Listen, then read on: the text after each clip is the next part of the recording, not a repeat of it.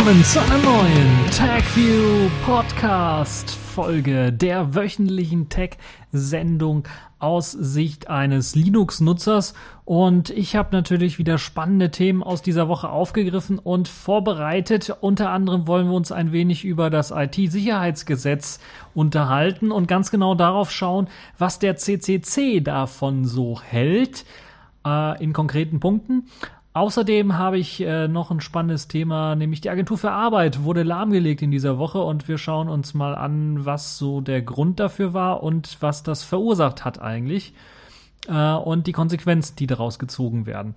Dann die Spekulation, ob Nokia nächstes Jahr wieder mit Smartphones rauskommt, denn rein rechtlich dürfen sie das dann wieder unter ihrem eigenen Namen machen, denn Microsoft hat eben bis dahin äh, diese Frist gesetzt, beziehungsweise bis dahin eben das Recht gesetzt, dass sie eben äh, Nokia äh, Smartphones rausgeben können, beziehungsweise unter ihrem eigenen Logo, unter ihrem eigenen äh, Markennamen dann vertreiben dürfen.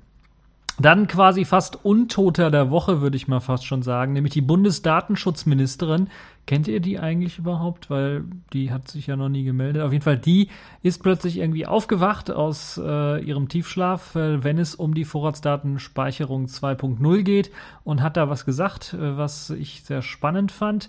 Dann Snappy für den Desktop. Canonical hat sich jetzt entschieden, für die nächste Generation des Desktops dann auch auf ihren Snappy Paketmanager zu setzen und wir schauen uns genauer an, worum es dabei äh, sich äh, dreht.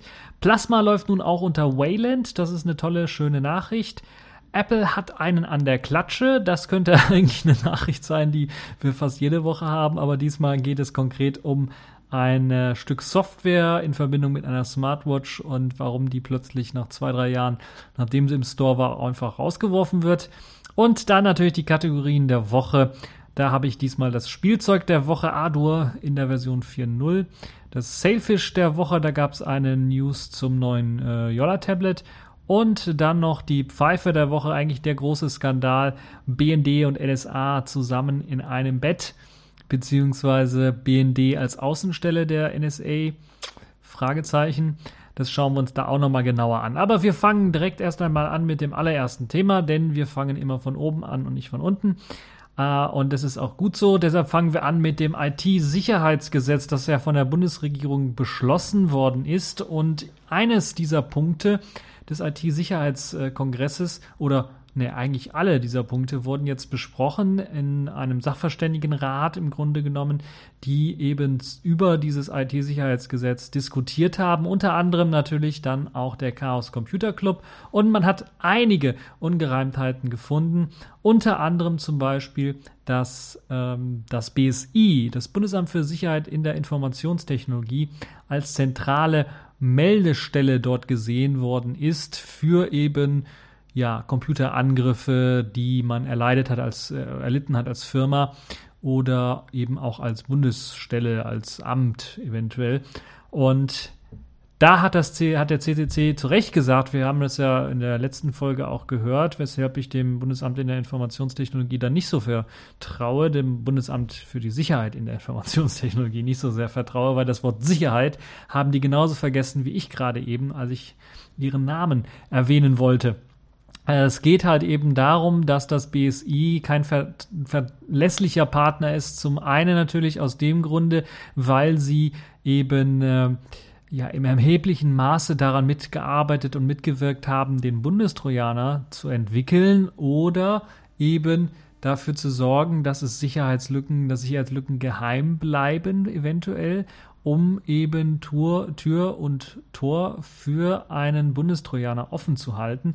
Und das entspricht halt fundamental dem, was auch in dem IT-Sicherheitsgesetz oder mit dem IT-Sicherheitsgesetz ähm, dann überhaupt durchgesetzt, durchgewunken werden soll, was da eigentlich alles passieren soll. Und da hat auch natürlich dann äh, der CCC in diese Kerbe reingehauen und ganz deutlich darauf gesagt, dass das ein Riesenproblem ist natürlich, dass eben äh, die Mitarbeit an dem Bundestrojaner und dass man auch zugestimmt hat, mit eben den Behörden zusammenzuarbeiten, äh, wenn es um den äh, Bundestrojaner geht und ähm, dass das eine, ein sehr großer Vertrauensverlust ist. Zum anderen ist auch das Problem, dass der BSI keine unabhängige Stelle ist, sondern dem Bundesinnenministerium unterstellt ist und im Grunde genommen dann natürlich auch ein Interessenkonflikt einfach besteht, weil das Bundesinnenministerium natürlich auch geheimdienstliche äh, Sachen wie beispielsweise den Bundestrojaner einsetzen möchte und das BSI im Grunde genommen eigentlich äh, in gegenteiliger Art und Weise arbeiten sollte, also möglichst versuchen sollte, Sicherheitslücken abzudecken und solche Trojaner nicht reinzulassen.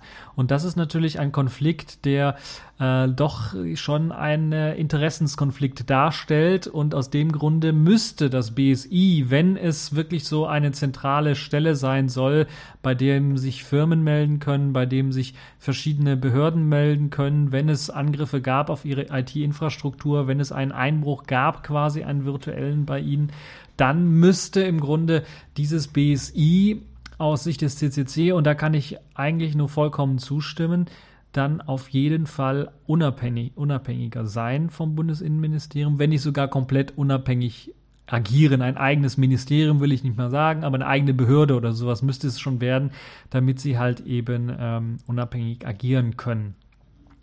Ja, das ist ein sehr, sehr großes Problem. Ähm, äh, dann gibt es natürlich noch viele weitere Informationen, äh, die beispielsweise nicht äh, weitergeleitet werden dürfen an das BKA oder äh, an den BND und an internationale Organisationen, wie da, wie das gehandelt wird. Und ähm, das ist halt eben das Problem, dass das BSI solche Nachrichten, also da wurde jetzt eine Firma XYZ oder eine Behörde XYZ gemeldet, über Angriffe dann auch an Dritte weitergeben darf. Also sie dürften das theoretisch am BKA, am BND oder an irgendwelche andere Firma, die gerade eine Frage, Anfrage stellt, das einfach mal weitergeben. Und das ist natürlich auch eine Sache, äh, die so irgendwie äh, doch ein großer Protik, äh, Kritikpunkt ist. Neben natürlich auch dem Hauptkritikpunkt, äh, der ganz deutlich ist, das ist nämlich die Freiwilligkeit der Meldepflicht. Das heißt, äh, das funktioniert natürlich nicht. Das ist natürlich hundertprozentig klar, dass gerade wenn es um die Wirtschaft geht, denken wir beispielsweise ähm, an das Versicherungswesen oder an äh, andere Dienste, die vielleicht damit werben, unbedingt äh, sehr sicher zu sein, die Daten sicher aufzuheben und es käme dann raus, ähm, sie müsste, sie haben irgendwie eine Lücke gehabt und da sind Daten abhanden gekommen und sie haben das gemeldet, freiwillig gemeldet. Das kann man sich gar nicht vorstellen, weil das natürlich geschäftsschädigend für sie ist, weil das könnte immer an die Tages Öffentlichkeit gelangen und dann zu riesigen Problemen führen. Deshalb ist das mit der Freiwilligkeit so eine Sache. Das würde keiner äh, deutlich zugeben, dass da irgendwie ein Einbruch stattgefunden hat. Äh, außer das lässt sich nicht vermeiden. Also dass äh, die Kunden das dann durchaus äh, merken, über 100.000 Kunden oder sowas, dann durchaus eine größere Gruppe von Kunden dann durchaus merken würde. Äh, beim Sony-Hack beispielsweise, wenn die Sony-Server ein paar Tage einfach lahmgelegt sind, dann merkt man das einfach, dann kann man das nicht verschleiern. Aber im Grunde genommen sind halt Firmen darauf spezialisiert, würde ich mal fast schon sagen, solche Dinge, Probleme, die innerhalb der Firma existieren, dann zu verschleiern und äh, egal welche, in welcher Form, in dem Fall auch vielleicht in der Sicherheitsform. Deshalb wäre im Grunde die Informationspflicht, also dass man verpflichtet wird, ähm, zu melden, wenn man gehackt worden ist, wenn es einen äh, Cyberangriff gab. Das habe ich das böse Wort mit C gesagt. Äh, wenn es einen äh, Angriff halt eben gab auf die IT-Infrastruktur eines Unternehmens oder einer Behörde. Gerade bei Behörden kann man das durchaus ähm, äh, als Gesetz schon mal vorschreiben, dass das so passieren muss. Bei Firmen äh, bin ich mir nicht so ganz so sicher, aber ich würde das auch begrüßen, wenn es da eine Meldungspflicht gibt, wenn ich da an Firmen denke wie Google, Apple, Microsoft, also richtig große Firmen, die richtig auch sensible Daten verwalten, teilweise von den, von ihren Nutzern. Facebook fällt mir noch ein, Twitter. Da, wo man halt eben seine Daten, auch persönlichste Daten eventuell abspeichert, da müsste es vielleicht eine Meldungspflicht geben. Ob das für den einen oder anderen kleinen Anbieter dann so gerade von Vorteil wäre, wenn er meldungspflichtig wäre, das ist wieder, steht auf einem anderen Stern. Vielleicht müsste man das irgendwie so regeln, dass äh, es ähm, äh, verhältnismäßig oder verhältnismäßiger ist äh, als ähm, der Vorschlag, der hier zur Meldepflicht dann gegeben worden ist. Wichtig ist natürlich dann auch die Information der Öffentlichkeit zu fördern, weil das ist auch ein sehr, sehr großes Problem, das wir halt eben nicht haben. Wir haben teilweise vom BSI dann in, ähm, im letzten Jahr doch einige Sachen gehabt, die die Öffentlichkeit auch aufforschen gelassen haben.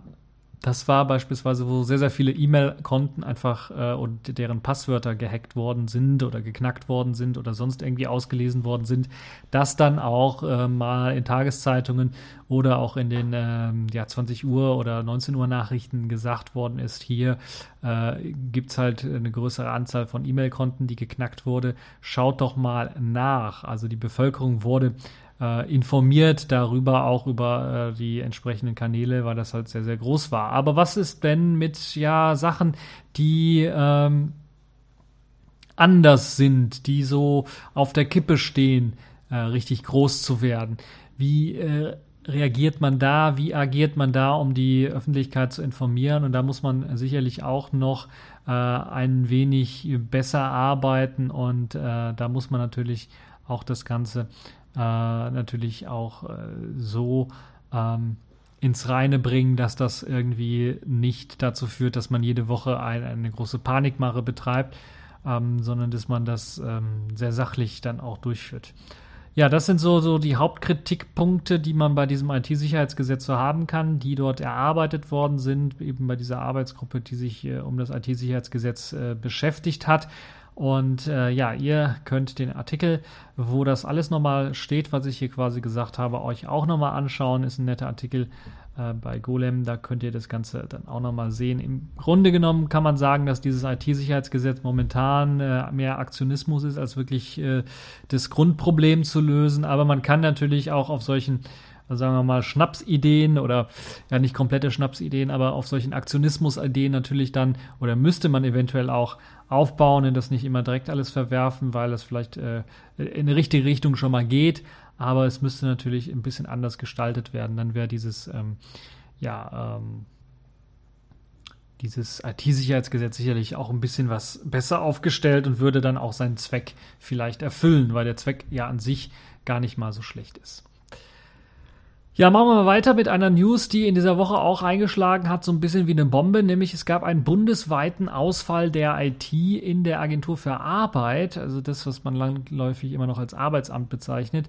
Äh, dort gab es halt einen riesengroßen Ausfall. Im Grunde genommen gingen da nur die Telefone richtig. Also, na gut, die PCs funktionierten auch noch teilweise, aber die Connection, die Verbindung untereinander und die Verbindung natürlich äh, ans Internet und die Anbindung an die verschiedenen internen Dienste, die zur Kommunikation verwendet werden, wenn eben beispielsweise äh, eine Auszahlung äh, für Hartz IV oder sowas durchgeführt wird und äh, äh, beispielsweise eine Meldung reinkommt, äh, dass man sich als Arbeitssuchender meldet oder solche Geschichten, die man halt eben äh, landläufig dann eben beim, bei der Agentur für Arbeit alles erledigt äh, oder schlichtweg einfach die Suche nach einem Job oder nach einer Arbeit, einer gesunden, die hat einfach nicht funktioniert, weil eben die IT-Systeme ausgefallen sind. Und ich fand das recht lustig, weil im Grunde genommen, also lustig nicht in dem Fall für die Betroffenen, wahrscheinlich war es nicht so lustig, aber äh, lustig in dem Fall, äh, dass da eine riesen Panikmache geschoben worden ist. Das habe ich ja gerade schon ein bisschen angesprochen, dass man da nicht so allzu groß Panik machen sollte. Aber man war natürlich doch schon ein bisschen in Panik, weil das einen ganzen Tag lang einfach nicht funktioniert hat. Und da hat sich natürlich eine ganze Menge auch angestaut. Äh, E-Mails, interne Prozesse waren einfach nicht nutzbar und äh, das halt halt äh, zu dem Problem geführt, dass beispielsweise dann auch ein Teil der Mitarbeiter einfach nach Hause geschickt worden sind. Also die konnten da einfach gar nicht, gar nicht arbeiten, weil äh, die Infrastruktur nicht funktioniert hat. Und ähm, äh, es gab natürlich immer noch die Möglichkeit, Arbeitslosenmeldungen oder sowas entgegenzunehmen, weil die wurden halt dann meistens, glaube ich, schriftlich dann entgegengenommen und die können natürlich einen Tag später auch nochmal eingescannt werden oder äh, in das System eingetragen werden. Das ist also kein Problem. Aber man war wohl gar nicht darauf vorbereitet, weil man halt eben die Mitarbeiter nach Hause schicken musste. Es gab irgendwie kein Backup-System, was das Ganze hätte äh, ja aufhalten können oder halt irgendwie ja es gab einfach kein Backup, was hätte da, oder Notfallplan, was hätte, was man hätte machen können, wenn eben dieses eine zentrale Stück äh, Stückchen da ausfällt und man wusste auch nicht, woran es lag. Es gab Gerüchte, dass sie eventuell gehackt worden sind, dass sich da irgendeine äh, Gruppe unzufrieden war oder protestieren wollte und sich gedacht hat, okay, hacken wir einfach mal das Arbeitsamt. Das ist jetzt da doch nicht so der Fall. Äh, dann gab es eine Meldung, dass eventuell dann auch der Ausfall bei der Agentur für Arbeit ähm, könnte ja auch eine Softwareaktualisierung gewesen sein, die am Sonntag eingespielt worden sei. Also das, der, das Problem, das ist am Montag aufgetreten, deshalb war das zeitlich dann doch schon sehr nah. Aber das waren alles Spekulationen und recht äh, behalten haben, wahrscheinlich die, die den kühlen Kopf bewahrt haben, denn es hat sich herausgestellt, es hatte damit nichts zu tun, denn äh, am äh, Montagabend dann schon, also das ist für so eine Behörde wie die Agentur für Arbeit eine sehr, sehr schnelle Bearbeitungszeit, würde ich mal sagen, äh, hat man bereits dann mitgeteilt, dass äh, man ähm, bisher noch keine Erkenntnisse hat.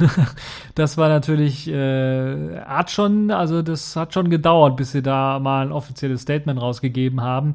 Äh, aber die Störung sollte dann am Dienstag behoben sein, hat man dann gesagt. Man hat also den ganzen Montag dran gearbeitet äh, und hat dann eben äh, bisher äh, noch keine Erkenntnisse gehabt am Montagabend. Aber dann am Dienstag, dann kam die Meldung raus, äh, dass eben diese äh, Agentur für Arbeit, äh, dass das Problem nicht mit einem Angriff äh, von außen stattgefunden hat oder das auf jeden Fall nicht der Grund war, dass ein Angriff von außen stattgefunden hat, sondern man konnte sich dann sicher sein, am Dienstagmorgen wurde das verkündigt, dass es halt eben keinen Hackerangriff gab, dass es keine Kompromittierung des Systems gab von außen, sondern dass es sich bei diesem Systemausfall eigentlich einfach nur einen, um einen technischen Defekt gehandelt hat äh, bei einer Netzwerkkomponente. Äh, das hört sich sehr schön an und äh, das erste, woran ich denke, ist so, ja, kacke, den ist die, Net die eine Netzwerkkarte, an denen alle Rechner hängen, einfach abgeraucht und äh, dann war halt Ende Gelände. Also an dem zumindest der eine PC oder die, Serverinfrastruktur hing, an denen alle irgendwie zu, wo alle drauf zugreifen müssten, die es einfach abgeraucht hat, das einfach nicht verkraftet, dass so viele Leute drauf zugreifen wollen. Und dann ist einfach wegen Überlastung des Netzes dann teilweise natürlich auch eine Menge schiefgegangen und auch am Dienstag war es halt so, dass viele äh, IT-Anwendungen sehr langsam funktioniert haben in der Agentur für Arbeit und man sehr lange warten musste äh, und das war natürlich für die Mitarbeiter sicherlich auch nichts Schönes. Man hat wahrscheinlich dann diese Netzwerkkomponente, also ich gehe davon aus, einfach mal eine Netzwerkkarte oder sowas, dann einfach ausgetauscht und seitdem läuft das Ganze und wir haben eigentlich auch nichts mehr großartig davon gehört jetzt im Laufe der Woche. Trotzdem eine sehr, sehr schöne Anekdote, die erzählt worden ist, weil man, äh, und das zeigt schon ein bisschen, vielleicht auch so ein bisschen die Paranoia, wenn man, wenn irgendwie was schief läuft, dann denkt man immer, oh Kacke, Terrorismus, Verdacht. Und wenn irgendwas in IT schief läuft, dann denkt man immer, oh Kacke, irgendwelche Hacker sind dran schuld. Äh, und äh, vielleicht auch so ein bisschen eine Sache, wo wir aufpassen sollten und nicht immer allzu sehr in so eine Falle tippen sollten. Äh, war natürlich auch ganz groß in den Nachrichten, in den Medien überall. Ähm, wurde halt eben aufgebauscht, das, die ganze Geschichte. Und da hat sich halt rausgestellt, einfach mal irgendein Defekt der Netzwerkkarte. Das wäre vor ein paar Jahren gar nicht aufgefallen. Jetzt fällt es halt eben auf, weil die ganze Infrastruktur eben auf äh, dieser Netzwerkkarte oder dieser Netzwerkkomponente beruht hat. Und wenn die dann ausfällt, dann äh, kann man das nicht mehr verbergen, weil dann funktioniert die Arbeit nicht mehr bei den Agenturen und dann müssen sogar Leute nach Hause geschickt werden. Also wie arm ist das denn? Naja, äh, machen wir besser weiter mit einem anderen Thema, was vielleicht ein bisschen was äh, fröhlicher ist für den einen oder anderen, der Nokia-Fan ist. Denn es gibt Berichte darüber, dass Nokia im nächsten Jahr den, äh, die Rückkehr in das Smartphone-Geschäft plant. Sie haben ja bereits schon mit einem Nokia-Tablet für Aufsehen gesorgt, das es jetzt in China zumindest schon mal gibt. Äh, Mitte März hat Nokia das Android Tablet N1 äh, schon auf dem Mobile World Congress vorgestellt und es wurde jetzt dann auch schon oder wird jetzt auch schon verkauft, in China zumindest. Hat auch den Nokia Z Launcher, einen speziellen Android Launcher mit an Bord, äh, bei dem man einfach ähm, durch Wischen und quasi mit der Geste einfach einen Buchstaben zeichnen kann, C beispielsweise, und dann wird einem der Chrome angezeigt als Programm und man kann das dann ausführen. Das ist eine sehr schöne Idee, wie ich finde. Mal eine andere Geschichte, wie man so einen Launcher auch gestalten kann. Sehr innovativ Und das haben sie auf ihr Tablet gepackt. Gibt es natürlich auch äh, für Smartphones und so weiter und so fort. Und so kamen sicherlich auch die Gerüchte auf, dass Nokia dann eventuell nächstes Jahr wieder ins Smartphone-Business einsteigen möchte. Wahrscheinlich genauso wie beim N1 nicht mit eigener Hardware, weil das N1, äh, wie viele vielleicht wissen, ich glaube von Foxconn hergestellt wird, also irgendwie in China hergestellt wird und Nokia einfach nur sagt, okay, vielleicht machen wir das Design noch von der, von der Hardware von außen so ein bisschen und äh, pappen da eine Nokia drauf oder geben die Zertifizierung Nokia quasi, sodass das dann ein Drittanbieter quasi verkaufen kann. Und das wollen sie jetzt, äh, haben sie auch angekündigt vorher, auch weiterführen. Und jetzt gibt es natürlich die Gerüchte, dass im nächsten Jahr dann, äh, wo mit der Vereinbar wo die Vereinbarung mit Microsoft ausläuft, dass Nokia dort bis dahin keine neuen Smartphones rausgeben darf, äh, dass äh, dann eventuell ein neues Smartphone rauskommt, vielleicht auch in dem äh, N1-Design, das ja sehr schick aussieht. Und äh, da bin ich echt mal gespannt wie das dann aussehen wird. Ende 2015, bis Ende 2015 gilt halt eben dieser Vertrag mit Microsoft, dass unter der eigenen Flagge, also unter dem eigenen Namen Nokia, nichts mehr auf den Markt gebracht werden äh, darf, was halt eben ähm, auch äh, äh, mit Microsoft dann äh, an Microsoft quasi verkauft worden ist. Das hat markenrechtliche oder markenschutzrechtliche Gründe und die Markenrechte liegen einfach bei Microsoft noch äh, Nokia-Geräte rauszugeben, weil Microsoft ja eben diese Handysparte von Nokia übernommen hat. Ähm, auch die Lizenzierung, die Nokia ja vorschlägt, weil sie selber wahrscheinlich keine neue Hardware rausgeben werden, ähm, ist so, dass die halt im Laufe des äh, kommenden Jahres dann erst stattfinden kann. Bis dahin halt äh, diese ganzen Geschichten halt wegen dem Markennamen äh, weiter laufen und bei Microsoft halt sitzen. Aber Nokia hat auch äh, ja sein Netzwerkgeschäft so ein bisschen ausge ausgebaut, denn die haben äh, Alcatel Lucent übernommen und äh, oder zumindest haben sie ein Angebot vorgelegt und äh, wollen damit 15,6 Milliarden Euro äh, einsteigen und das könnte natürlich Alcatel Lucent. Alcatel ist ja bekannt dafür auch mal Handys gebaut zu haben äh, Smartphones, Smartphone kann ich mich nicht dran erinnern, aber es könnte durchaus sein, dass äh, da Nokia sicherlich auch äh, seine Option offen halten möchte und eventuell äh, da auch eine starke Marktposition wieder erreichen könnte.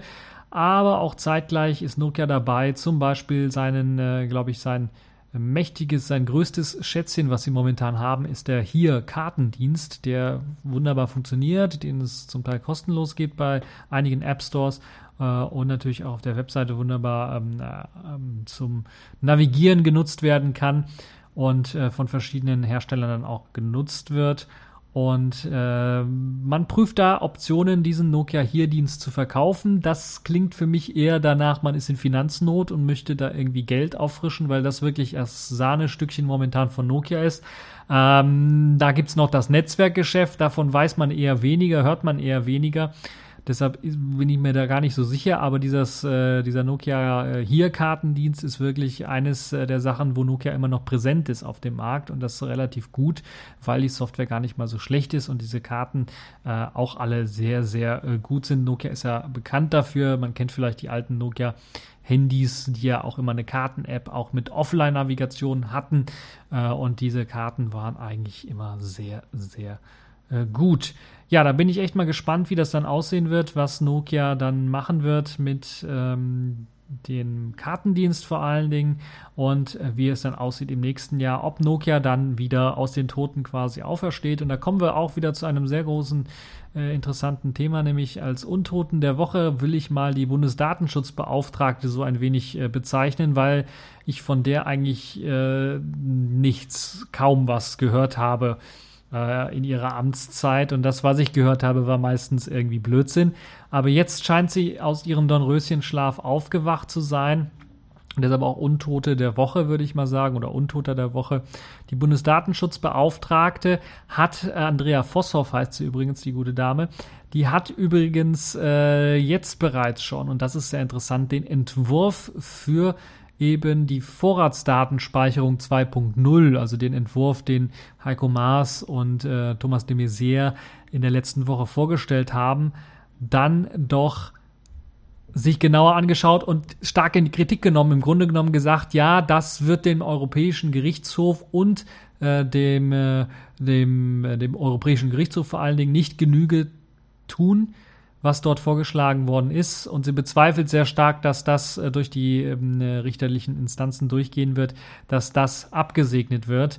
Und unter dem Strich, äh, unter dem Stichwort Höchstspeicherfrist läuft ja das Ganze momentan ab. Das ist natürlich irgendwie eine ähm, Umbenennung, um halt diesen dämlichen Kampfbegriff, würde ich mal fast schon sagen, oder mit negativen Gefühlen umwogenen Vorratsdatenspeicherungsbegriff irgendwie ähm, abzulegen, aber es handelt sich im Grunde genommen um nichts anderes als um eben diese Vorratsdatenspeicherung mit ein paar Anpassungen hier und da, aber es sind halt eben nicht genug Anpassungen. Und das Erstaunliche dabei ist halt eben, dass diese Bundesdatenschutzbeauftragte äh, eine vormalige CDU-Bundesabgeordnete ist und sie hat sich eigentlich immer hinter diese Vorratsdatenspeicherung gestellt, aber Inzwischen hat sie begriffen, dass eben diese Vorratsdatenspeicherung wahrscheinlich nach eben auch dem EuGH-Urteil, dem Europäischen Gerichtshofsurteil, dann wahrscheinlich überhaupt noch irgendwie keine Chance hat und dass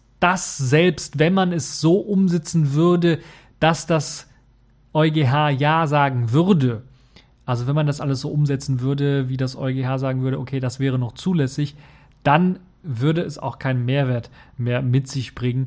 Und ähm, die, dieser Mehrwert ist also komplett jetzt auch schon weg und man sieht äh, eben keinen Sinn von dieser Vorratsdatenspeicherung. Ähm, er rechtfertigt einfach diesen millionenfachen, den massiven, den massenhaften Grundrechtseingriff einfach überhaupt nicht. Und das ist schon mal beachtenswert. Das ist, also da hätte ich, ich fall von allen Wolken, wenn ich sowas höre von der guten Frau, weil die eigentlich nicht dafür aufgefallen ist, dass sie äh, äh, ja, im Grunde genommen ihr Amt für ordentlich ausführt als Bundesdatenschutzbeauftragte. Äh, aber das ist dann doch schon bemerkenswert, dass sie sich jetzt so ganz klar dazu geäußert hat, dass das im Grunde genommen Mumpitz ist, äh, was da vorgelegt worden ist und dass das ähm, eigentlich äh, ja keine Chance hat und dass es äh, keinen Sinn macht, dass äh, wie es hier steht, äh, im Galopp, also im Schnelldurchlauf, einfach durch die Parlamente zu treiben. Dass das keinen Sinn macht. Das ist schon erstaunlich, dass sie das sagt und da muss ich ganz ehrlich sagen, der Frau gebe ich recht. Und das ist wahrscheinlich das erste und wahrscheinlich auch das einzige Mal, dass ich ihr recht gebe, aber ich weiß es ja nicht. Vielleicht, äh, man kann eben äh, vom Saulus dann auch zum Paulus werden. Äh, vielleicht hat sich die Frau dann wirklich gewandert, äh, gewandelt und wird in Zukunft auch nochmal äh, weitere kluge äh, Einwände mit, mit sich bringen, wenn es darum geht, ähm, Datenschutz äh, zu betreiben. Das ist ja eigentlich auch ihr Job. Und ja, da bin ich mal gespannt, was wir in Zukunft von der guten Frau hören werden. Gut, von äh, den äh, etwas technisch abgesch abgeschweigt, nee, abgeschwungen, wir sind da irgendwie abgeschweift, so wollte ich sagen, äh, von der Technik so ein wenig. Und äh, kommen aber jetzt ein bisschen was zurück zur Technik, denn wir wollen uns ein wenig um Ubuntu kümmern. Ubuntu hat in dieser Woche eine neue Version rausgegeben. 15.04 ist erschienen. Ich glaube, am Freitag war es genau. Und natürlich nicht nur Ubuntu mit dem Unity Desktop, sondern auch Kubuntu, Lubuntu, Xubuntu und Ubuntu Gnome und ganz neu hinzugekommen auch die Ubuntu Mate Edition und äh, diese oder Mate Edition und diese Mate Edition äh, ist ganz ganz neu und äh, ist glaube ich einer der schnellsten Distros, die zu einem offiziellen äh, Ubuntu oder unter der Flagge Ubuntu offiziell angeboten werden geworden und das ist schon äh, beachtlich. Das hat selbst Ubuntu Gnome nicht so schnell geschafft, wie die es geschafft haben. Ich glaube, die haben zwei Versionen rausgegeben gehabt und bei der dritten Version sind sie schon jetzt äh, offizieller Bestandteil der Ubuntu-Familie. Das ist schon äh, beachtlich. Ja, ähm, Canonical hat jetzt angekündigt, was sie in Zukunft planen. Jetzt, nachdem die 15.04 draußen ist, kann man schon mit der Planung der 15.10er Version anfangen, aber auch natürlich, was danach kommt. Und da hat man äh, sich doch schon ehrgeizige Ziele gesetzt, denn man möchte das, was man angefangen hat, auch schon äh, Anfang des Jahres mit Ubuntu Snappy Core weiterführen und möchte dieses, diesen Snappy-Teil dann auch zum zentralen Bestandteil in Ubuntus äh, nächsten Desktop machen. Also in Unity 8 soll das mit integriert werden. Macht auch durchaus großartig Sinn, weil eben Snappy bzw. Click Packages, die sehr, sehr ähnlich sind zu diesem ganzen Snappy äh, auch ja zentraler Bestandteile der Ubuntu Touch OS äh, oder Ubuntu Phone OS, ich weiß gar nicht, wie es heißt. Eigentlich offiziell heißt es, glaube ich, Ubuntu Touch OS ähm, Systems ist. Touch OS läuft eben auf ähm, äh, auf Smartphones aktuell, auch auf Smartphones, die verkauft werden, das BQ Acquires beispielsweise und äh, in Zukunft kommt ja auch noch das äh, Meizu dazu und dann äh, haben wir eben auch noch den Tablet-Markt, wo das Ganze auch laufen soll. Und dann macht es ordentlich Sinn, dass halt eben ein einheitliches Paketmanagementsystem da irgendwie funktioniert und man möchte im Grunde genommen ähm, auf diese üblichen DEP-Pakete, die man zur Installation momentan auf Ubuntu braucht, verzichten. Man möchte also auf Snappy wechseln. Das ist schon eine große Ankündigung, wenn wir uns da mal überlegen, äh, dass äh, natürlich das Debian-Paket auch eines der zentralen Gründe für den Erfolg von Ubuntu waren in der Vergangenheit. Äh, wenn man uns daran erinnern, als Ubuntu angefangen hat, ähm, war das halt eben so, dass äh, 504 504, glaube ich, war es 2005, ja, dann im April. Das war, glaube ich, das erste Ubuntu, was da rausgekommen ist. Ne, 4.10, 2004 dann auch schon.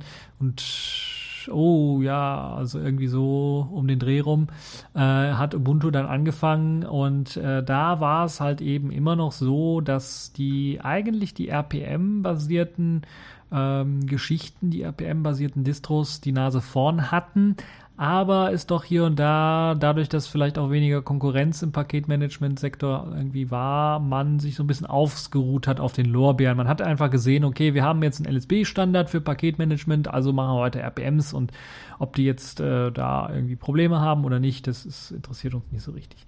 Das hat man ein bisschen unterschätzt. Dann kam Ubuntu, hat das, was Debian sehr gut gemacht hat, auch schon in eine Desktop-Form gegossen, sodass das dann äh, für den Otto-Normalverbraucher ein bisschen was einfacher und verständlicher war. Und das hat dazu geführt, dass viele Leute dann eben diesen Ubuntu und dann auch den Debian oder Deb-Pakete-Weg gegangen sind.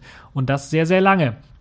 Und es wird ja immer noch eingesetzt vornehmlich und ist immer noch eines der äh, ja, Hauptpakete-Systeme unter Ubuntu. Das Snappy Core hat ja gerade erst angefangen, diese ganze Snappy-Geschichte.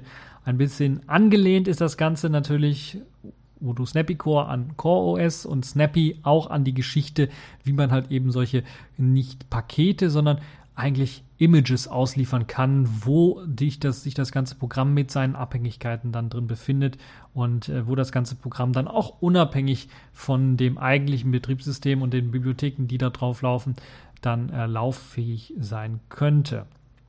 Das ist also momentan aber noch eine Servergeschichte. Auf der Serverdistribution Ubuntu Snappy Core wird das eben benutzt. Man kann es auch auf ARM-Geräten sehr leicht dann benutzen. Das ist ja auch eines der Gründe, weshalb äh, Canonical daran arbeitet.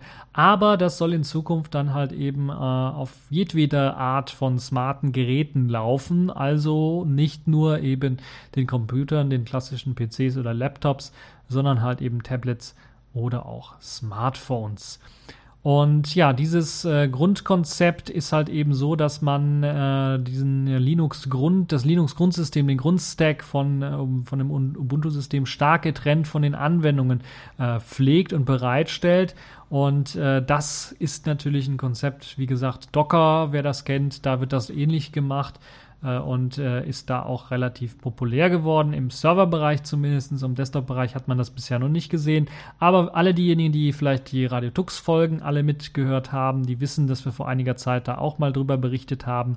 Und äh, auch in der aktuellen, glaube ich, in der äh, Anfang Januar in der Folge, wo es um die äh, Vorausschau für dieses Jahr ging, habe ich ja bereits schon meine Sicht der Dinge so ein bisschen erläutert und dann schon gesagt, dass wohl dieses Jahr eben das Ganze auf dem Desktop wandern wird, dass es noch was länger dauern wird und dass wir das frühestens Ende des Jahres haben werden. Und jetzt stimmt das im Grunde genommen, weil Ubuntu plant eben für, die, für diesen Wechsel auf diese Snappy-Geschichte, demzufolge das Ganze dann in der nächsten Version 15.10 äh, rauszugeben, zusammen dann auch mit eben äh, ISOs mit dem Unity 8 Desktop. Das könnte sehr spannend werden. Ob jetzt komplett eben auch auf den Unity 8 Desktop gewechselt wird, das müssen wir mal sehen. Aber das ist schon mal sehr, sehr interessant und äh, da bin ich echt mal gespannt, wie sich das dann weiterentwickeln wird. Und ob dies, dieses System dann sich durchsetzen wird. Ubuntu wäre zumindest die erste größere Desktop-Distro, die das Ganze dann so benutzt. Diese Vision, die eigentlich auch beschrieben worden ist von den Systemd-Entwicklern und äh, Leonard Pöttering beispielsweise mit ButterFS-Images und Deduplication und äh, äh, die Ablöse des Paketmanagementsystems des klassischen quasi für den Autonormalverbraucher, für den ganz normalen Desktop-Nutzer. Das ist eben dieses Konzept und das wird in verschiedenen Ausführungen dann ähm, bereits erforscht und es wäre natürlich sehr interessant zu sehen, ob sich eben diese Ubuntu Snappy-Geschichte durchsetzen wird, ob andere Distros eventuell das Ganze dann auch übernehmen werden oder ob man dann doch eher darauf wartet, dass die Systemd-Entwickler was liefern. In der Vergangenheit war es meistens so, dass man gewartet hat, was die System-D-Entwickler äh, oder was eben die Fedora oder Red Hat-Ecke so geliefert hat. Und dazu zählt beispielsweise System-D, das wollte ich eigentlich sagen, als Konkurrenzprodukt beispielsweise zu Upstart. Und wir sehen jetzt, System D hat sich durchgesetzt, äh, grundsätzlich, äh, äh, auch jetzt bei Ubuntu ja in der aktuellen Version mit dabei. Und ähnliches äh, könnte ich mir auch vorstellen jetzt für diese Geschichte äh, dass man äh, vielleicht sich ein bisschen mehr Zeit lässt bei der Red Hat OpenSUSE Ecke, da so ein bisschen, da so ein Konzept ordentlicher zu auszuarbeiten und ähm, dann, wenn man es wirklich ausgearbeitet hat, dann erstmal rausbringt. Und bei Ubuntu scheint es so, ja, wir machen das mal alles so ein bisschen alleine, können wir schneller auf den Markt hauen. Aber dann tauchen dann halt eben die Probleme auf, dass wenn man nicht mit jemandem anderen zusammenarbeitet und das Konzept dann entwickelt, also den etwas längeren Weg geht, dass es dann meistens so endet, dass äh, das eine Inselgeschichte, eine Insellösung bleibt für eine Distribution und vielleicht noch für Distributionen, die auf diese Distribution aufsetzen, Derivate dieser Distribution sind, aber dann sich das Ganze nicht durchsetzt äh, weiterhin. Aber man kann natürlich immer falsch liegen, müssen wir mal schauen wie sich das dann entwickeln wird und ob wir dann in der, im Oktober dann die äh, Version 15.10 mit eben Snappy äh, haben werden oder ob sich dann oder ob sich eventuell auch größere Probleme ereignen, sodass das Ganze nach hinten geschoben wird. Das kann man natürlich immer noch entscheiden wird, äh, ja, entscheiden und entschieden wird das dann alles auch nochmal, auch mit vielleicht einem klärenden Gespräch im Mai, Anfang Mai mit der Online Summit, die abgehalten wird, also online, dass man sich halt eben online trifft, äh, zwischen den Ubuntu-Entwicklern und da wird dann sicherlich auch großartig diskutiert. Ja, großartig diskutieren können wir jetzt auch über KDE Plasma, das jetzt erstmals auch unter Wayland läuft, vollständig. Das hat Martin Gräslin zumindest jetzt verkündet, dass das wunderbar funktioniert. Martin Gräslin ist natürlich der Hauptentwickler von Quinn, dem äh, Fenstermanager unter äh, Plasma. Und er hat jetzt quasi den Plasma Desktop auch vollständig unter Wayland äh, zum Laufen gebracht. Es braucht zwar hier und da noch ein bisschen was, aber es ist ein sehr, sehr wichtiger Schritt. Es crasht jetzt nicht jede paar Minuten oder sowas, sondern ist äh, relativ brauchbar und nutzbar. Und das ist doch schon mal eine positive Sache. Momentan sieht es aber so aus, dass Quinn momentan nur als Compositor dann auch für die Wayland-Architektur läuft. Das ist natürlich, sage ich so beiläufig, aber das war eine Heidensarbeit, die da gemacht worden ist und äh, äh kann mich da nur vor verneigen vor den Programmierern, die daran gearbeitet haben.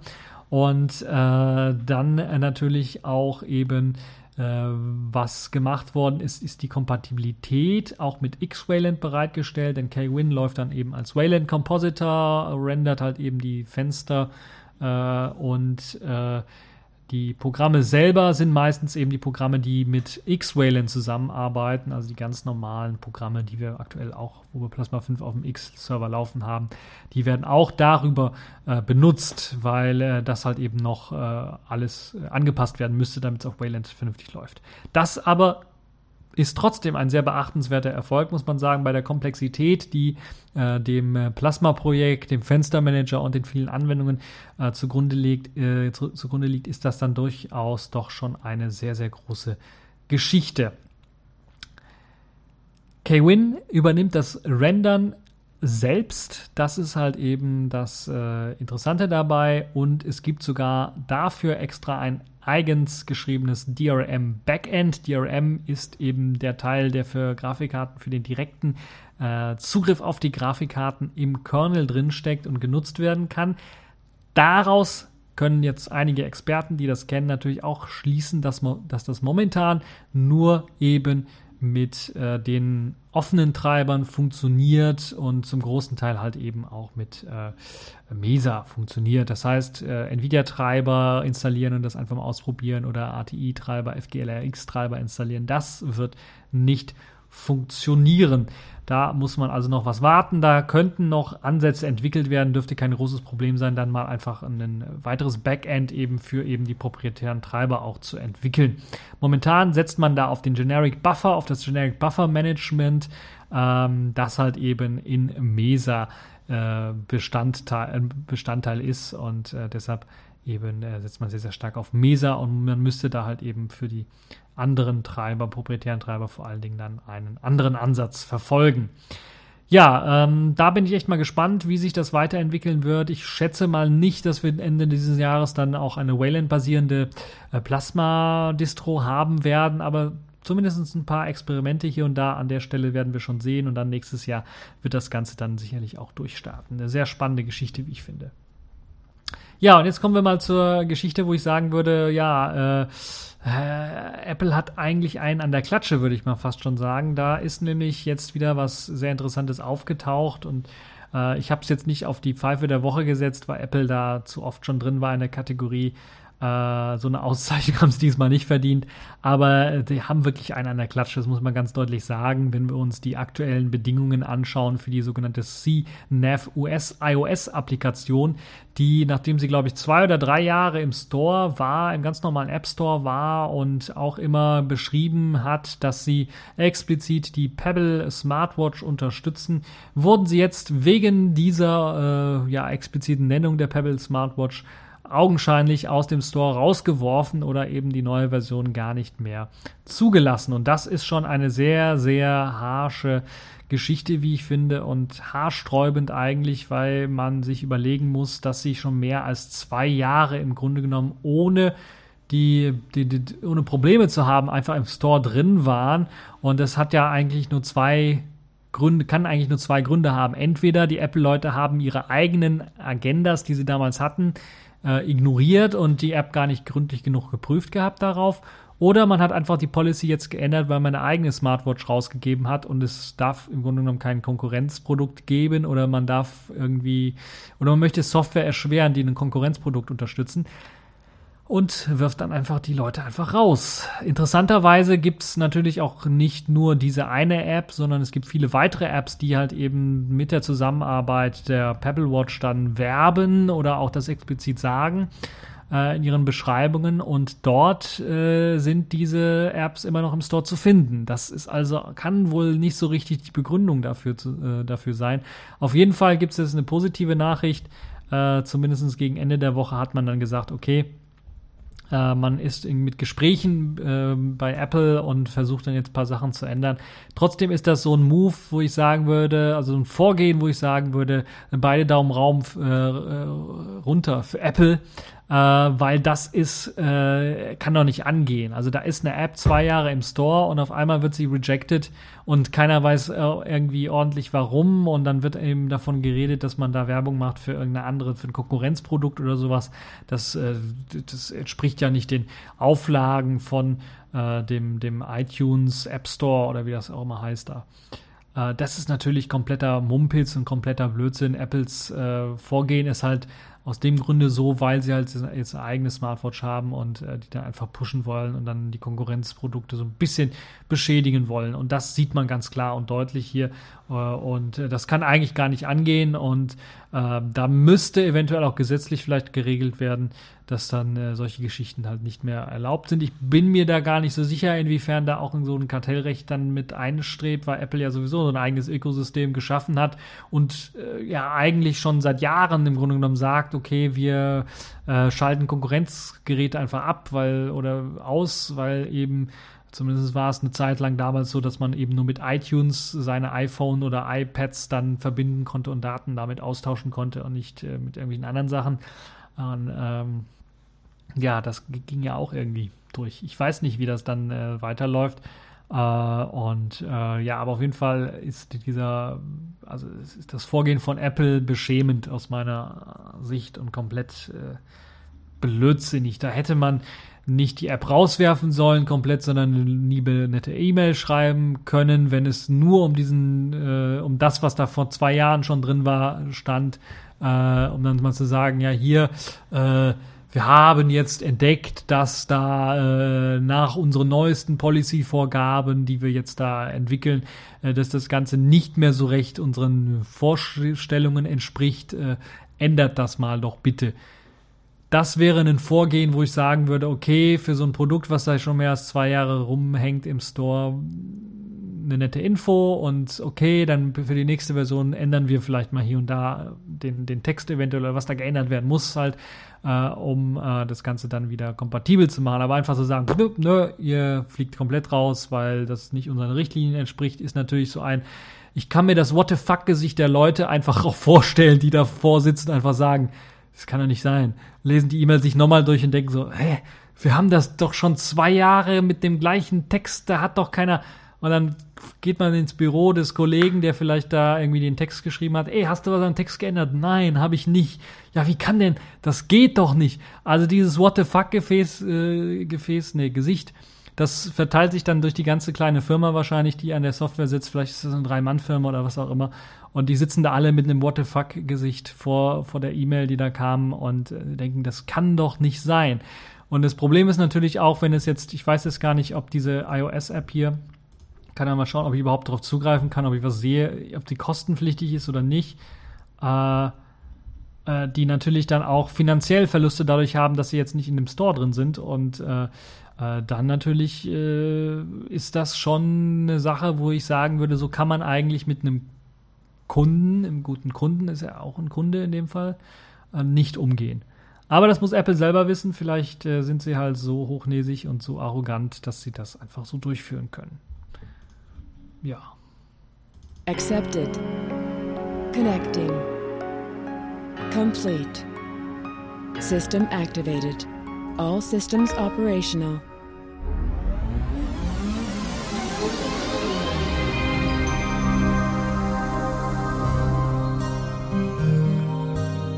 Ja, wischen wir uns das What the fuck aus dem Gesicht und kommen wir zu den Kategorien in dieser Woche. Und dort fange ich an mit einem Spielzeug in dieser Woche, denn hurra, Adur 4.0, der Mehrspuren-Editor, das Open Source DAW-System ist jetzt äh, rausgekommen und in der Version 4.0 erschienen und Erstmals sogar auch für Windows. Ich habe es eigentlich nicht geglaubt, dass es jemals für Windows rauskommt, aber da scheint es irgendjemanden zu geben, der da äh, Geld gehabt hat und eine Windows-Portierung bezahlt hat. Und jetzt gibt es tatsächlich eine Portierung für Windows.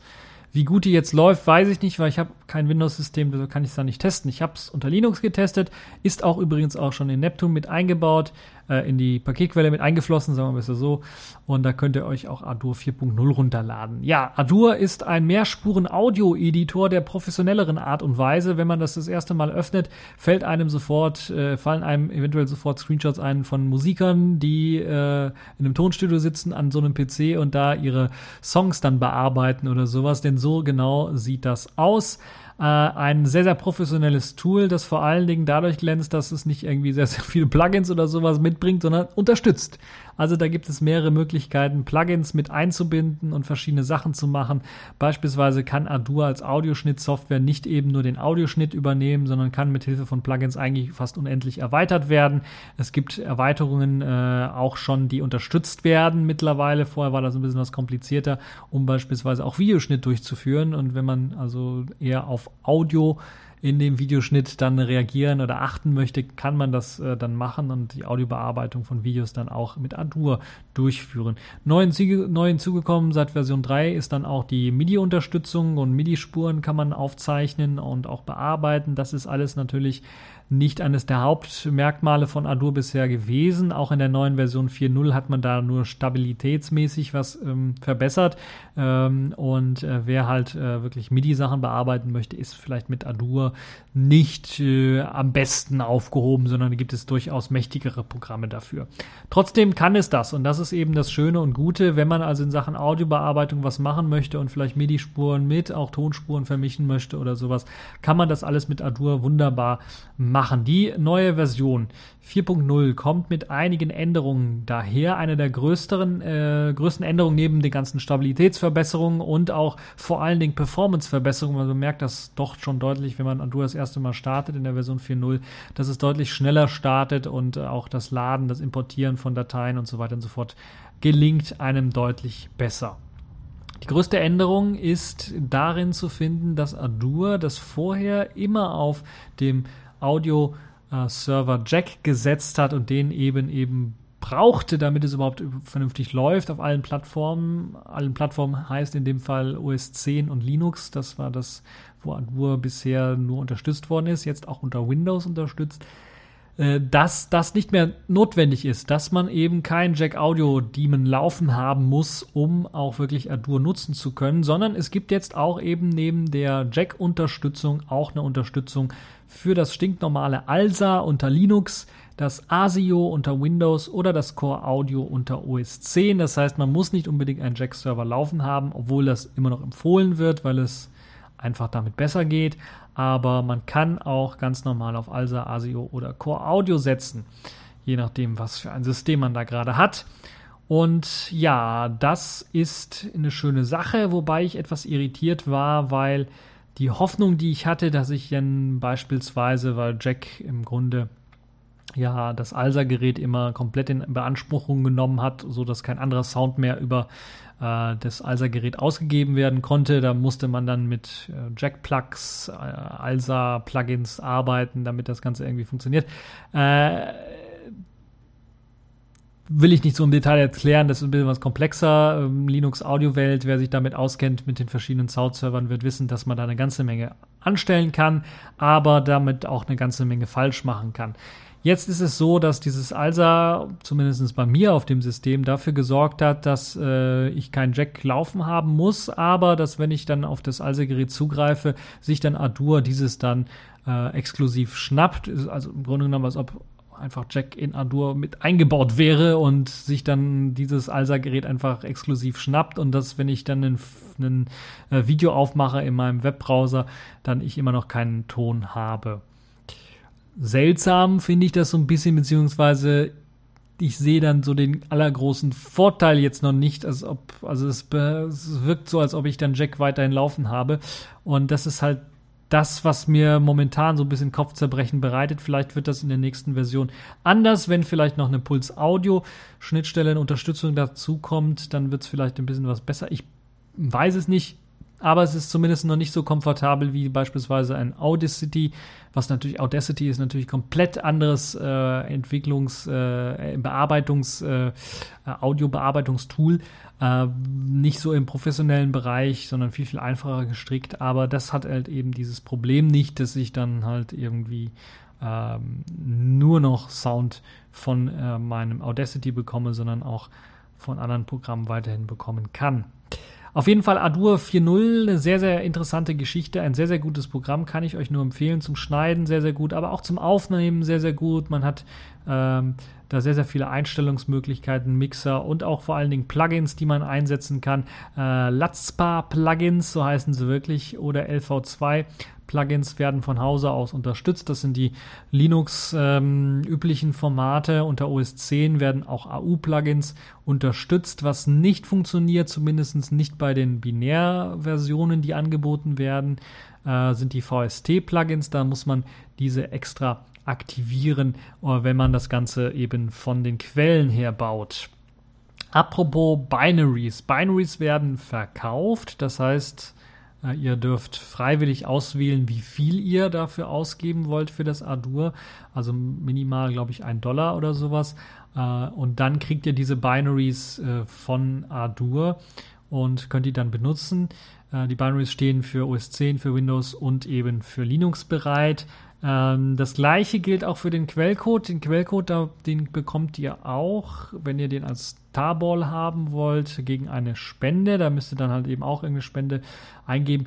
Äh, für die Leute, die wirklich Adur professionell nutzen wollen, äh, oder vielleicht auch nicht professionell, sondern im frei, im, im privaten Bereich einfach mal nutzen wollen, ausprobieren wollen, kann ich das auf jeden Fall nur empfehlen. Es lohnt sich, äh, das äh, vielleicht mal anzutesten. Es gibt eine Testversion, ich glaube, die, die, hat eine zeitliche Beschränkung oder sowas, die schaltet sich irgendwann mal ab oder sowas, also der schaltet den Ton oder irgendwas ab.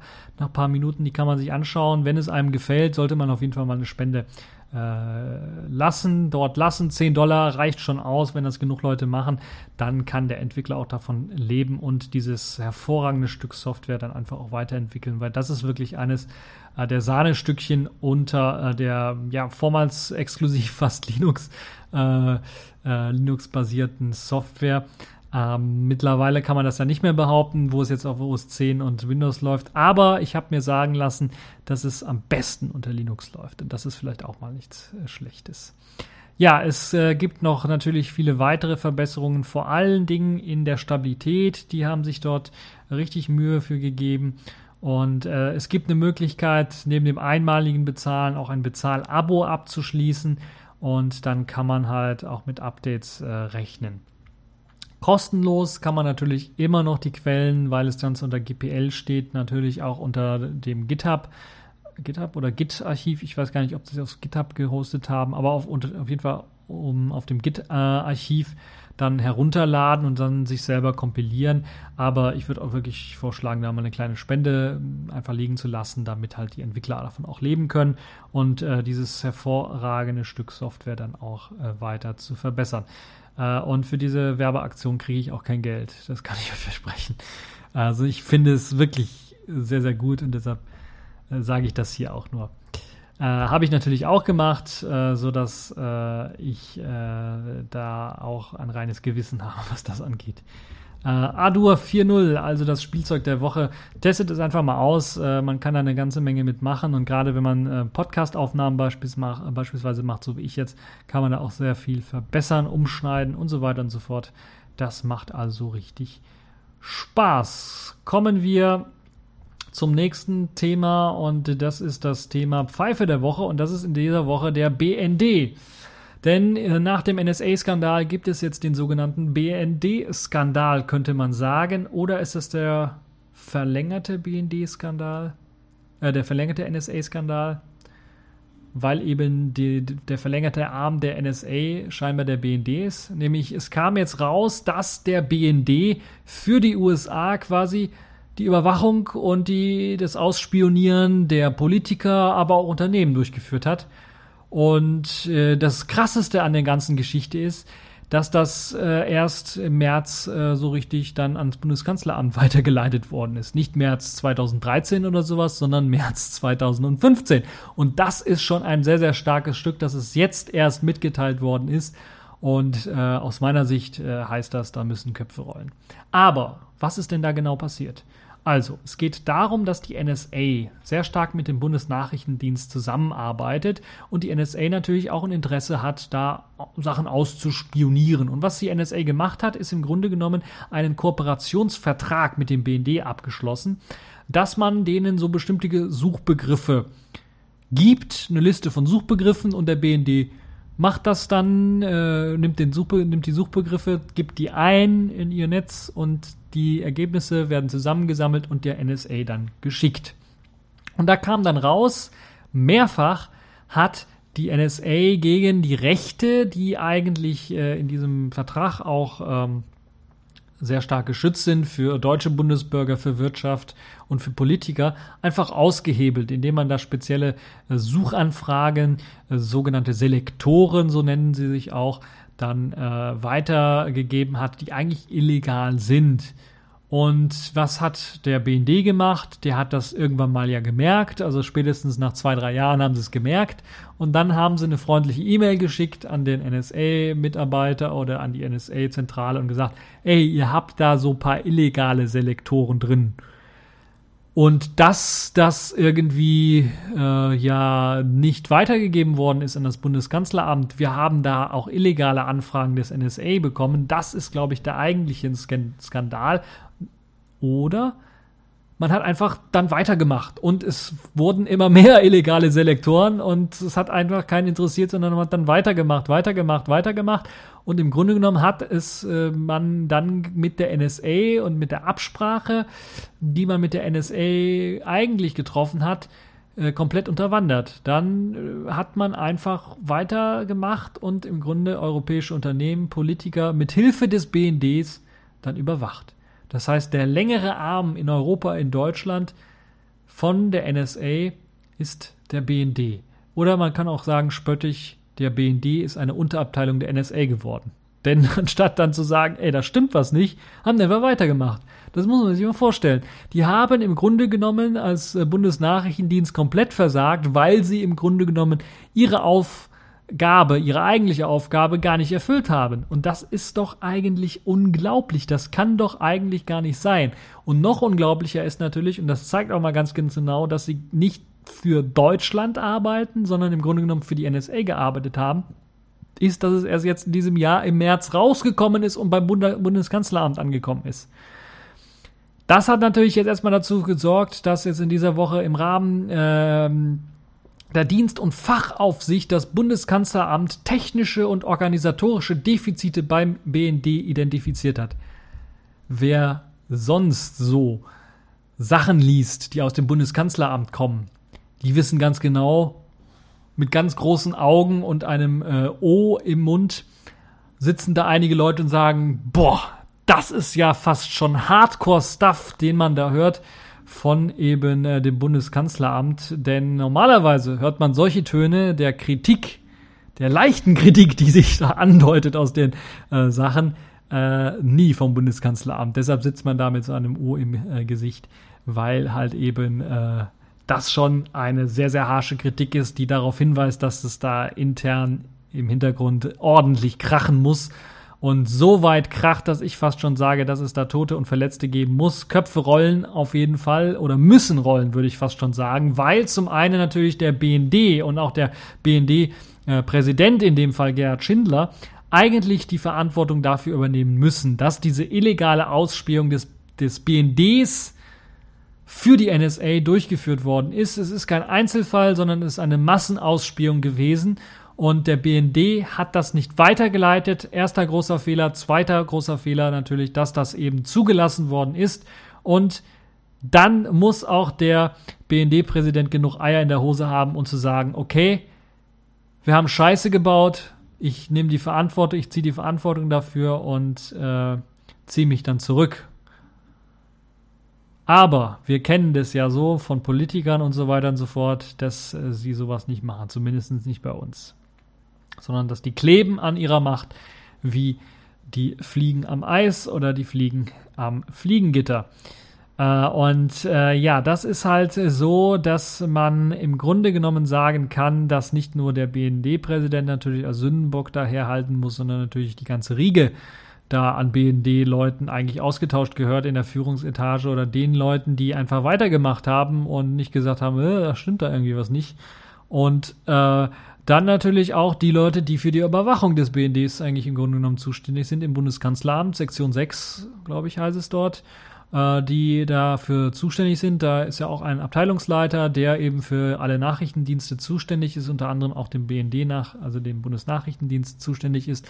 Der müsste eigentlich aus meiner Sicht den Hut auch nehmen, weil er ja seine Aufsichtspflicht auch verletzt hat, weil er hätte ähm, natürlich, äh, ja, die Kacke ist am Dampfen jetzt schon und da müssen Köpfe rollen, das geht so nicht. Ich bin ja immer noch der Meinung, wie wäre es, wenn wir den BND komplett irgendwie abschaffen? Äh, also so viel Mist und so viel Blödsinn und so viel gegen den eigentlichen Auftrag, wofür der BND da ist, zu recherchieren, da zu sein, das hat eigentlich, das entbehrt jeglicher Grundlage für ein weiter existierendes BNDs aus meiner Sicht.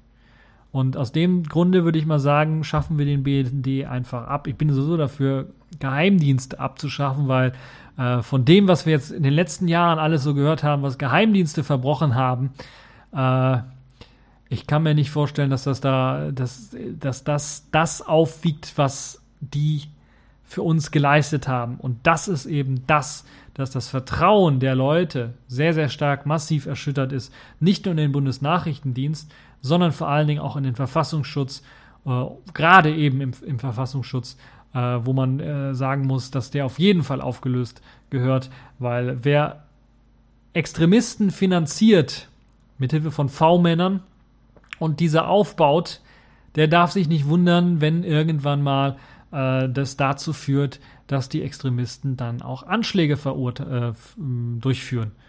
Und das kann man alles nur verurteilen. Deshalb bin ich dafür, dass diese Nachrichtendienste, die wirklich, dessen Hauptaufgabe ist ja im Hintergrund irgendwie geheim irgendwie was zu machen, dass diese eigentlich auch für eine Demokratie sehr schädlich sind, weil eine, Demo eine Demokratie schadet diese, diese Heimlichtuerei, diese Geheim, dieses Geheimnis haben gegenüber der eigentlichen Bevölkerung, was man da in Wirklichkeit macht, für dreckige Deals auch macht das schadet der Demokratie doch sehr, sehr stark. Und äh, wäre dann dafür mal zu sagen, okay, äh, irgendwann ist Schluss. Äh, zumindest eine Reform der Nachrichtendienste muss durchgeführt werden. Und diese bedeutet oder fängt damit an, dass man doch zahlreiche der Verantwortlich Verantwortlichen jetzt für die aktuelle Situation dann einfach auswechselt. Also nicht nur auswechselt im Sinne von, da kommt jetzt ein anderer Heinblöd, der das gleiche macht, sondern auswechselt, indem man sagt, okay, da muss jetzt jemand mit Gewissen äh, rein, da muss jetzt jemand rein mit Integrität und äh, nicht halt eben mit so einem landesverräterischen Auftreten, weil, und das ist das Interessante, da können sich auch schon einige BND-Leute sicherlich den richtigen Paragraphen auch raussuchen im Gesetzbuch, falls sie jemals verurteilt oder äh, angeklagt werden meine ich in dem Fall. Äh, das nennt sich Landesverrat. Und Landesverrat auf, im großen Stile jetzt vom Bundesnachrichtendienst, dass man auf jeden Fall auf den Grund gehen sollte und äh, weiter untersuchen sollte. Ich bin mir gar nicht so sicher, ob der Bundes Generalbundesanwalt dafür die Eier in der Hose hat. Also ich wundere mich bei dem überhaupt, dass er überhaupt, also der ermittelt ja immer noch gegen die NASA und den SNA-Komplex. Ah, das wird den alten Opa wahrscheinlich komplett überfordern. BND? Was war denn das nochmal? Oh Gott, oh Gott, noch ein neues, noch neue drei Buchstaben, die er dann vorlesen muss und eventuell wird er ja gedrängt dazu, dass äh, da auch eine Untersuchung durchgeführt werden muss. Das Tolle oder das Schöne, äh, Wobei in dem Zusammenhang würde ich fast schon gar nicht von schön oder so reden, aber es ist äh, wirklich so, dass diese ganze Sache rund um den BND, diesen Skandal, der jetzt aufgedeckt worden ist, durch eben einen Untersuchungsausschuss, den NSA-Untersuchungsausschuss, ans Licht gekommen ist. Und so hat, glaube ich, der NSA-Untersuchungsausschuss durchaus seine Berechtigung gehabt. Übrigens, auch sehr interessant ist natürlich dann auch in dem Zusammenhang, dass sich die hm, ja, Leute die immer gesagt haben, das, was Edward Snowden da rausgegeben hat, die Daten, die er da gesammelt hat und das, äh, was man aus seinen Daten herausgesehen hat, ist doch alles übertrieben und das stimmt doch wohl alles gar nicht. Der BND, der arbeitet doch nicht zusammen mit der NSA und unterwandert unser eigentliches Recht. Das gibt's doch alles gar nicht. Das hat man noch vor zwei, drei Jahren gesagt, wo halt eben dieser ganze NSA-Skandal hochgekocht ist. Und jetzt stellt sich raus, ja, Kacke hat sich bisher alles bewahrheitet, was der Snowden dort rausgefunden hat. Man konnte sich es einfach damals gar nicht vorstellen, dass die Amerikaner sowas machen und dass unser eigener, äh, eigener Geheimdienst, der BND, da einfach mitmacht. Und jetzt ist es halt so und jetzt müssen die Politiker auch der Tatsache ins Auge sehen und Konsequenzen daraus ziehen. Das ist aus jeden, auf jeden Fall meine Sicht der Dinge. Äh, ich weiß gar nicht, habe ich da auch einen Blog-Eintrag zu gemacht? Ich glaube, ich habe da mal was zu geschrieben, auch zu dem ganzen Skandal. Ich bin mir gar nicht mehr sicher, ob ich was zu geschrieben habe. Auf jeden Fall habe ich äh, jetzt meinen Senf abgegeben und ähm, äh, ja, ähm, ja, geschrieben habe ich dazu nichts mehr, aber äh, auf jeden Fall habe ich jetzt meinen Senf dazu abgegeben. Ihr könnt natürlich euch äh, eure eigene Meinung bilden, halte ich auch sehr, sehr viel für sehr, sehr wichtig, was ihr davon haltet. Es gibt da einige äh, sehr interessante Zitate in diesem äh, Artikel, den ich auf Golem rausgesucht habe, wo ihr euch das Ganze dann anschauen könnt. Und natürlich gibt es noch zahlreiche weitere Artikel, die ihr finden könnt rund um das ganze Thema. Äh, auch äh, mit Forderungen, glaube ich, der Linkspartei jetzt äh, den BND wegen Landesverrates anzuklagen und auch den Generalbundesanwalt einzuschalten. Wie gesagt, das ist äh, alles eine Sache, wo ich sagen würde. Das wird wahrscheinlich im Sand verlaufen und äh, ist ja schon, nachdem der Skandal hochgekocht ist, hat es ja, glaube ich, keine 24 Stunden gebraucht, bis halt irgendwie das keinen mehr interessiert hat, äh, beziehungsweise ähm, es äh, keine Diskussion da, darüber gibt. Es ist aus den Medien quasi fast schon komplett verschwunden. Das war so eine Nebenmeldung, die dann irgendwie in der Tagesschau gesagt worden ist und dann war es das dann auch. Und das darf es im Grunde genommen eigentlich nicht, in einer Demokratie darf so etwas eigentlich nicht sein, nicht der Fall sein. Aber vielleicht haben viel zu viele Leute einfach die Hoffnung komplett aufgegeben in diese Regierung, in die Nachrichtendienste sowieso und sich komplett ergeben, den anderen oder den Nachrichtendiensten komplett ergeben und gesagt, ja, macht, was ihr wollt, ihr könnt alles von mir wissen, was ihr wollt. Äh, hier, ich gebe euch meinen Haustürschlüssel, so nach dem Motto. Ich hoffe, dass ihr nicht dazu gehört, sondern dass ihr sagt, nee, ich verrammle und verriegle meine Türen, wie es nur geht, dass ihr bloß nicht bei mir ins Zimmer reinschauen könnt. Auch die Fenster werden zugeklebt oder was auch immer. Äh, ich will nicht, dass alle sich einen Aluhut aufsetzen, das sollt ihr nicht falsch verstehen, aber zumindest so ein gesundes Maß an Skepsis, ein gesundes Maß an Privatsphäre äh, muss doch erhalten bleiben, wenn wir hier frei weiterleben wollen. So, Jetzt mache ich weiter mit einem anderen Thema. Das war ein guter Schlusssatz, für dich, finde. Deshalb mache ich weiter mit einem anderen Thema, nämlich äh, dem Thema äh, Selfish der Woche. Dort gab es eine neue News und zwar rund um das Yolla Tablet und den äh, um das Shipping Date, also das äh, ja das Ausliefern des Tablets. Das wird sich nämlich verzögern. Da gab es eine nette E-Mail. Die nette E-Mail kam vor, glaube ich, dem Blog-Eintrag und hat all denen, die Vorbesteller waren, die das Projekt unterstützt haben, auf Indiegogo mitgeteilt, dass es länger braucht, bis das Selfish OS Tablet, Yolla Tablet rauskommt. Zum einen deswegen, weil man sehr stark daran arbeitet, Selfish OS 2.0 qualitativ sehr gut zu machen. Äh, ich kann mir durchaus vorstellen, dass man natürlich äh, viel, deutlich bessere Software abliefern möchte als das, was auf dem ersten Yola Phone der Fall war, weil auf dem ersten Yola Phone lief eine Beta-Version. Man möchte jetzt eine finale Version haben, die dann so richtig gut ist, richtig gut läuft auf dem Tablet und keine Probleme, keine Zicken macht. Ähm, und Deshalb kann ich verstehen, dass man da äh, eventuell was Verzögerungen mit reinbekommt, aber vor allen Dingen äh, kriegt man die Verzögerungen auch damit rein, weil man mit der Hardware ein bisschen unzufrieden war. Konkret mit dem Display und der Farbdarstellung des Displays war man ein wenig unzufrieden und hat sich dann doch dazu entschlossen, jetzt diese Displays auszutauschen gegen eine neue, bessere Version des Displays, wo die Farbgebung dann deutlich besser ist. Und das finde ich, verdient, mein, verdient auf jeden Fall Respekt. Zwei Daumen nach oben finde ich sehr gut. Man möchte das Beste an den Kunden ausliefern und nicht so ein billig Crap ausliefern und äh, möchte dann natürlich das Beste ausliefern in Sachen Software und Hardware kombiniert. Und aus dem Grunde äh, kann ich durchaus damit leben, dass ich es einen Monat länger warten muss, also konkret bis Ende Juli. 2015 warten muss, bis eben äh, dann die ersten Tablets ausgerollt werden. Äh, Habe ich kein Problem mit, bis äh, zum Sommer zu warten. Ähm, hätte mich zwar gefreut, wenn ich das schon einen Monat früher bekommen würde, aber äh, was soll's. Äh, wenn es gut ist, wenn man wirklich darauf warten kann, ähm, dann äh, warte ich da doch gern drauf. Ja, äh, was gibt's sonst für Neuerungen in diesem kleinen äh, Blogartikel äh, Jolla Iteration 4? Kann man weitere Sachen lesen rund um Selfish OS 2.0. Beispielsweise gibt es nochmal die Verlinkung zum neuen User Interface Design, was man äh, bereits gut umgesetzt hat, wo man viel dran gearbeitet hat, äh, um das dann halt äh, noch flüssiger, noch fluffiger zu, zum Laufen zu bringen.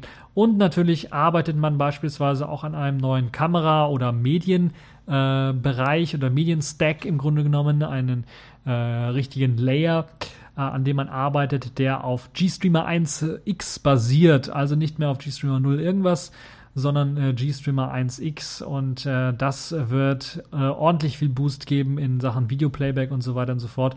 Und man arbeitet ja nicht nur äh, aufgrund dessen, dass man das fürs Tablet rausbringen möchte, um dort die bestmögliche Performance rauszubringen, sondern man arbeitet natürlich auch daran, um mit im Hinterkopf daran zu denken, SafeOS 2.0 wird die gleichen Features bieten, auch auf dem Smartphone.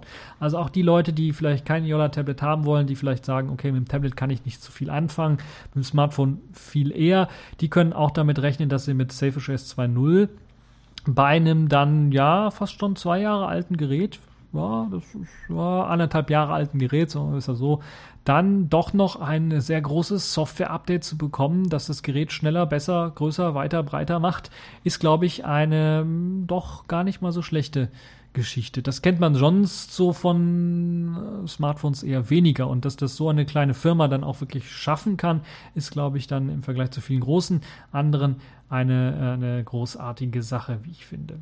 Ja, man arbeitet da sehr, sehr stark dran, aber man arbeitet auch daran, äh, weiterhin den Codebase zu entschlacken, die ganze UI auch in Sachen natürlich für Entwickler zu optimieren, es besser zu machen, als man es vorher gehabt hat und natürlich dann auch einige Sachen auch äh, weiter zu verbessern. Äh, zum Beispiel den Android-Support für eben äh, mehrere Geräte auszubauen, für Tablet und für Smartphone auszubauen, sodass man nicht irgendwie zwei verschiedene ja, Stacks irgendwie pflegen muss. Einmal Android Support nur Smartphone und nur Tablet, sondern dass man es irgendwie so würfeln, zusammenwürfeln kann, dass wenn eine Verbesserung mit in die Tablet-Version einfließt, dass dann auch die Smartphone-Leute dann mitbekommen. Solche Geschichten halt ist auch sehr schön. Man arbeitet an der Verbesserung des Store-Backends, weil man doch deutlich sieht, dass wenn man jetzt durch das, durch, durch das Yola Tablet und den deutlich größeren Horizont an Nutzern, den man bekommen wird, weil jetzt das ja weltweit im Grunde genommen fast verkauft wird, das Yola Tablet oder weltweit Besteller dafür äh, da sind, man sicherlich auch mehr Interesse an neuen Apps bekommt, aber natürlich auch äh, das Interesse an Entwicklern äh, Apps rauszubringen für diese Plattform deutlich gestiegen ist. Deshalb muss man auch im Store-Backend arbeiten. Dazu gehört unter anderem natürlich, dass der Store wunderbar schnell funktioniert, also der Client selber, aber natürlich auch der Store oben auf dem Server gut läuft, dass es da gute Statistiken auch gibt, dass es möglicherweise auch Bezahlsysteme irgendwann mal gibt. Solche Geschichten oder dass man zumindest das so andenkt, äh, dass man da das mit dem Plugin einfach nachrüsten kann später. Sehr schöne Sache, wie ich finde. Kann man also in diesem Artikel durchlesen. Ich finde allgemein diese Block-Joller-Geschichten sehr gut, weil die sehr äh, ins Detail gehen, wenn es darum geht und einem äh, sehr, sehr gut mitteilen, wie es eigentlich fast keine andere Firma macht, wenn es äh, darum geht, irgendwie was Neues rauszubringen, äh, was sie gerade alles so machen. Und das ist auf einer Ebene, dass es äh, nicht langweilig wird für die Leute, die technisch ein bisschen was affin sind äh, oder die Leute, die komplett von Technik keine Ahnung haben, sondern das ist das, was spannend ist. Und das finde ich, dass diese Mischung hat Jolla gut äh, hinbekommen und auch in dem Artikel kann man das durchaus sehr gut sehen. Die Grundinformationen sind alle da. Äh, wichtig ist natürlich auch, in diesem Monat noch kommt äh, raus das äh, Software-Update. Äh, ich versuche es nochmal auszusprechen. Ayen Payevenyevi. Ayen Payevenyevi kommt dann raus. Also Version 11428 kommt raus von Selfish OS für die Smartphones. Ich habe ja bereits schon vor einer Woche oder vor zwei davon berichtet, dass die Early Adopters Version schon draußen ist, äh, wo man dann schon einige Sachen wie eben den IMAP Idle Support sehen kann oder auch äh, das neue Split Keyboard und solche Geschichten alle. Das ist also eine sehr schöne Sache. Ja, wir können also uns darauf freuen, dass es weitergeht mit Yolla und dem Yolla Tablet und äh, Safish OS und dass wir dort einiges an Neuerungen dann in den nächsten Monaten dann doch erleben werden. Ich bin schon richtig gespannt auf Maniola Tablet und ich hoffe, viele andere auch. Ja, das war es dann auch schon für diese TechView Podcast Folge. Wir sind quasi die Liste durchgegangen und haben alles abgearbeitet, was ich auf meiner Liste so stehen habe. Ich sehe gerade, ich habe einige Sachen ein bisschen was umgedreht, egal. Das kann ich ja live noch ändern, bevor ich das Ganze rausgebe. Und dann haben wir auch die richtige Reihenfolge hier äh, in den Show Notes. Und ja, ich äh, hoffe, es hat euch gefallen. Ihr hattet Spaß dran an dieser Folge. Äh, auch wenn es draußen nicht so schönes Wetter ist oder nicht so schön aussieht gerade im Moment, äh, dürft ihr nicht vergessen, irgendwo scheint immer die Sonne. Und das war's für diese TechView Podcast Folge und bis zur nächsten Folge.